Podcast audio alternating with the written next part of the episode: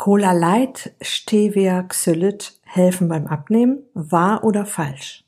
Im zweiten Teil der Episoden über die Süßungsmittel schauen wir uns die Süßstoffe an und werfen einen besonderen Blick auf den Süßstoff Stevia. Viel Spaß! Herzlich willkommen in der Podcast-Show Once a Week, deinem wöchentlichen Fokus auf Ernährung, Biorhythmus, Bewegung und Achtsamkeit. Mit Daniela Schumacher und das bin ich.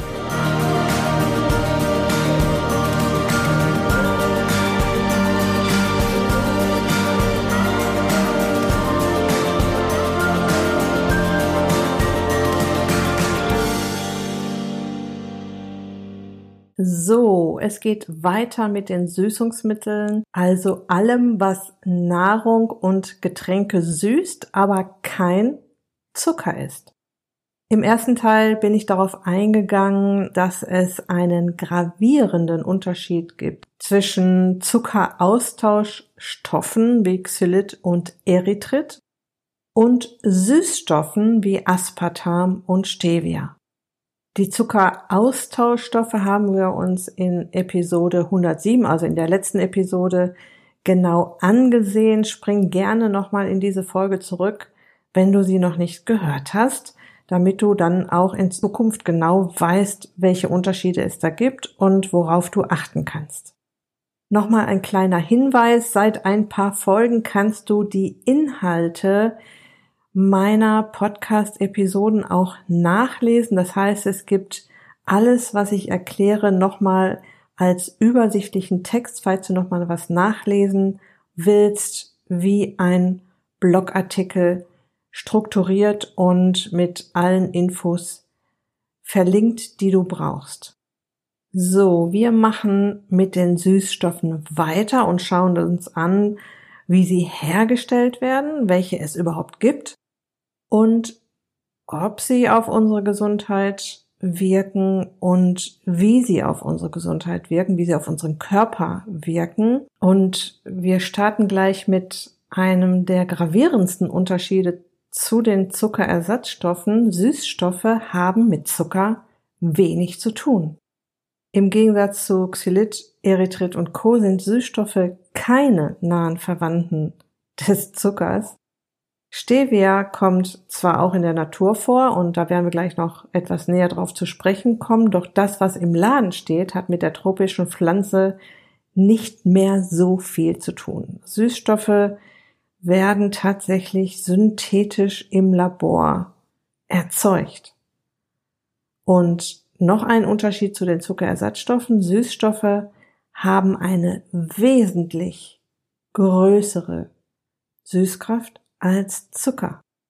Die gängigsten Süßstoffe oder die Namen, die du sicher schon mal gehört hast, sind Stevia, Aspartam und Saccharin. Ähm, die Süßstoffe, die zugelassen sind, habe ich dir im Blogpost zu dieser Episode komplett aufgeführt. Und weil mir die Frage, Daniela, was ist eigentlich mit Stevia, recht häufig gestellt wird, möchte ich auf diesen Süßstoff mal etwas genauer eingehen. Zunächst mal Stevia ist 300 mal süßer als Zucker. Heftig, oder? Und deshalb kannst du Süßstoffe im Gegensatz zu Zuckeraustauschstoffen beim Backen nicht einfach eins zu eins austauschen. Wer Stevia verkauft, vermittelt ja gerne, dass es sich um ein Naturprodukt handelt. Und wir schauen uns jetzt mal an, wie viel Natur in Stevia noch drin steckt. Die Pflanze kommt ursprünglich aus Paraguay. Die Ureinwohner haben sie schon seit jeher zum Süßen genutzt und nutzen sie auch heute noch zum Süßen.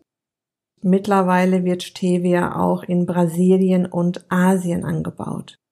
Und die meistgenutzte Art nennt sich aus dem lateinischen Begriffen übersetzt Honigblatt oder Süßkraut. Im Supermarkt finden wir Stevia sowie andere Süßstoffe auch flüssig oder als Pulver und auch in Form von Tabletten was jetzt nicht mehr so viel Natürliches an sich hat. Was in diesen Produkten von der ursprünglichen Pflanze bleibt, ist eine der acht chemischen Verbindungen Stevia-Glykoside.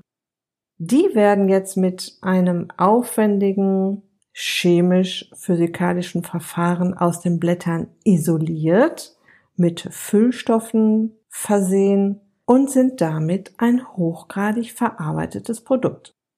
Was mir von Kundinnen und Kunden schon oft berichtet wurde, dieser Süßstoff schmeckt nicht so lecker, schmeckt seltsam, schmeckt leicht nach Lakritz. Das haben die Hersteller auch schon spitz bekommen und verführt sie teilweise dazu, doch noch Zucker beizumischen. Und deshalb kann ich dir nur den Tipp geben, guck hinten auf die Zutatenliste. Manchmal versteckt sich darin auch noch Glukosesirup oder irgendeine andere Zuckerart. Und damit ist dieser Effekt, den du eigentlich erreichen wolltest, dass du jetzt keinen Zucker zu dir nimmst, zunichte gemacht zum Thema, wie gesund oder ungesund sind Süßstoffe, wird offiziell immer wieder vermeldet, ähm, die Menge macht das Gift. Ähm, wir werden uns auch gleich anschauen, wie das von der Industrie gemessen wird. Ganz ehrlich, in meiner Welt haben Süßstoffe nichts mehr mit Clean Eating zu tun. Wenn ich mir das bei den Zuckerersatzstoffen noch zurechtreden kann, Letztendlich stammen sie aus Pflanzen und sind auch nicht so hochgradig chemisch verarbeitet, sind Süßstoffe wie Stevia und Aspartam wirklich ein reines Chemieprodukt und zu den gesundheitlichen Risiken gibt es tatsächlich immer wieder eher Gerüchte, Untersuchungen und Studien auch, aber auch wie viele Gerüchte und immer wieder wird gesagt, wir wissen noch nicht genug, es sind noch zu viele Fragen offen und so weiter. Und da schauen wir jetzt mal genauer hin. Die WHO, die Weltgesundheitsorganisation, hat beispielsweise ein internationales Forscherteam beauftragt, den aktuellen Wissensstand zu Süßstoffen zusammenzutragen. Und die Wissenschaftler analysierten sämtliche Studien in denen der Konsum von Süßstoffen und Zucker verglichen wurde. Das waren insgesamt 56 wissenschaftliche Arbeiten und es ging darum, ob Menschen mit Übergewicht mit Süßstoff besser abnehmen und wie sich Süßstoffe auf den Appetit auswirken und auch ob sich das Risiko für Diabetes, Krebs und weitere Krankheiten verändert. Das Ergebnis war im Prinzip, wir wissen, dass wir wenig wissen und dass die Datenlage nicht ausreicht, um eindeutige Schlüsse zu ziehen. Deshalb haben die Forscher ihre Ergebnisse bekannt gegeben, aber mit dem Einwand oder mit dem Einschub, dass ihre Ergebnisse mit Vorsicht zu betrachten sind. Insgesamt gab es den Studien zufolge kaum Anzeichen dafür, dass es sich positiv auf die Gesundheit auswirkt, wenn man Zucker durch Süßstoffe ersetzt. Und jetzt kommt ein weiterer großer Unterschied zu den Zuckerersatzstoffen in der letzten Episode. Bei Süßstoffen gibt es einen Grenzwert. Wissenschaftler bestimmen ihn anhand von Tierversuchen. Tiere bekommen also viel von einem Süßstoff, bis ihr Körper darauf reagiert. Und diese Dosis wird durch 100 geteilt das ist ein sogenannter Sicherheitspuffer und das ist dann der Grenzwert. Fakt ist, dass hochdosierte Süßstoffe in Tierversuche teils zu Allergien bis hin zu Krebs führten.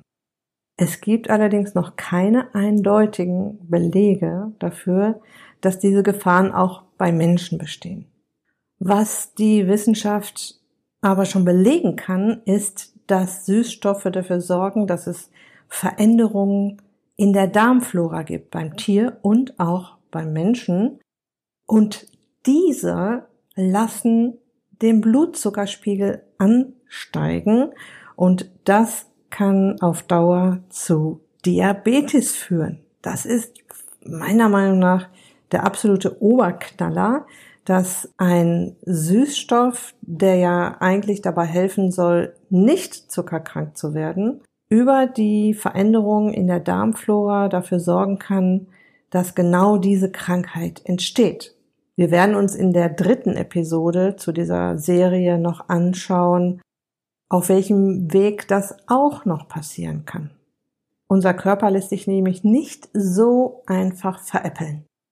Offiziell wird also überall verkündet, Süßstoffe sind in Maßen höchstwahrscheinlich unbedenklich.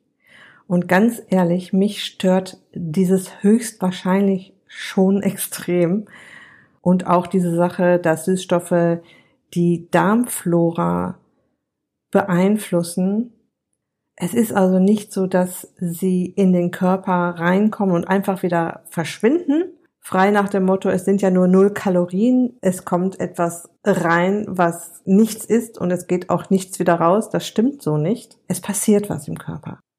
Unsere Millionen Darmbakterien machen was mit diesen Süßstoffen. Und zum Thema in Maßen, du wirst deinen Blutzuckerspiegel nicht ähm, beeinflussen und deine Darmflora nicht ruinieren, wenn du mal eine Cola Light trinkst. Doch wie in der letzten Episode schon erwähnt, kann man süchtig nach diesen Leitprodukten werden, was ich ja von vielen Kundinnen und Kunden auch schon bestätigt bekommen habe. Und nochmal zu diesem Wörtchen höchstwahrscheinlich unbedenklich. Ich frage mich dann tatsächlich, warum soll ich meinem Körper etwas zumuten, was eventuell doch bedenklich ist? Weil höchstwahrscheinlich heißt ja, wir wissen es noch nicht so richtig. Und warum soll ich dieses Risiko eingehen, wenn ich mich doch gesund ernähren möchte? Also nochmal, Süßstoffe haben in meiner Welt mit Clean Eating nichts mehr zu tun.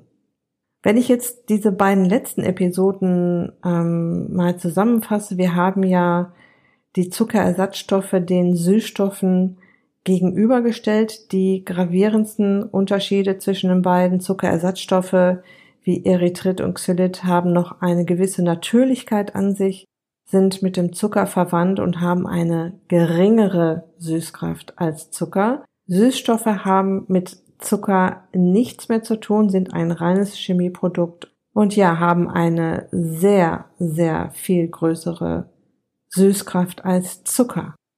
Was jetzt noch spannend wäre zu wissen, helfen Süßungsmittel an sich, egal ob Zuckerersatzstoffe oder Süßstoffe, wirklich beim Abnehmen? Helfen sie dem Heißhunger auf Süß zu entkommen?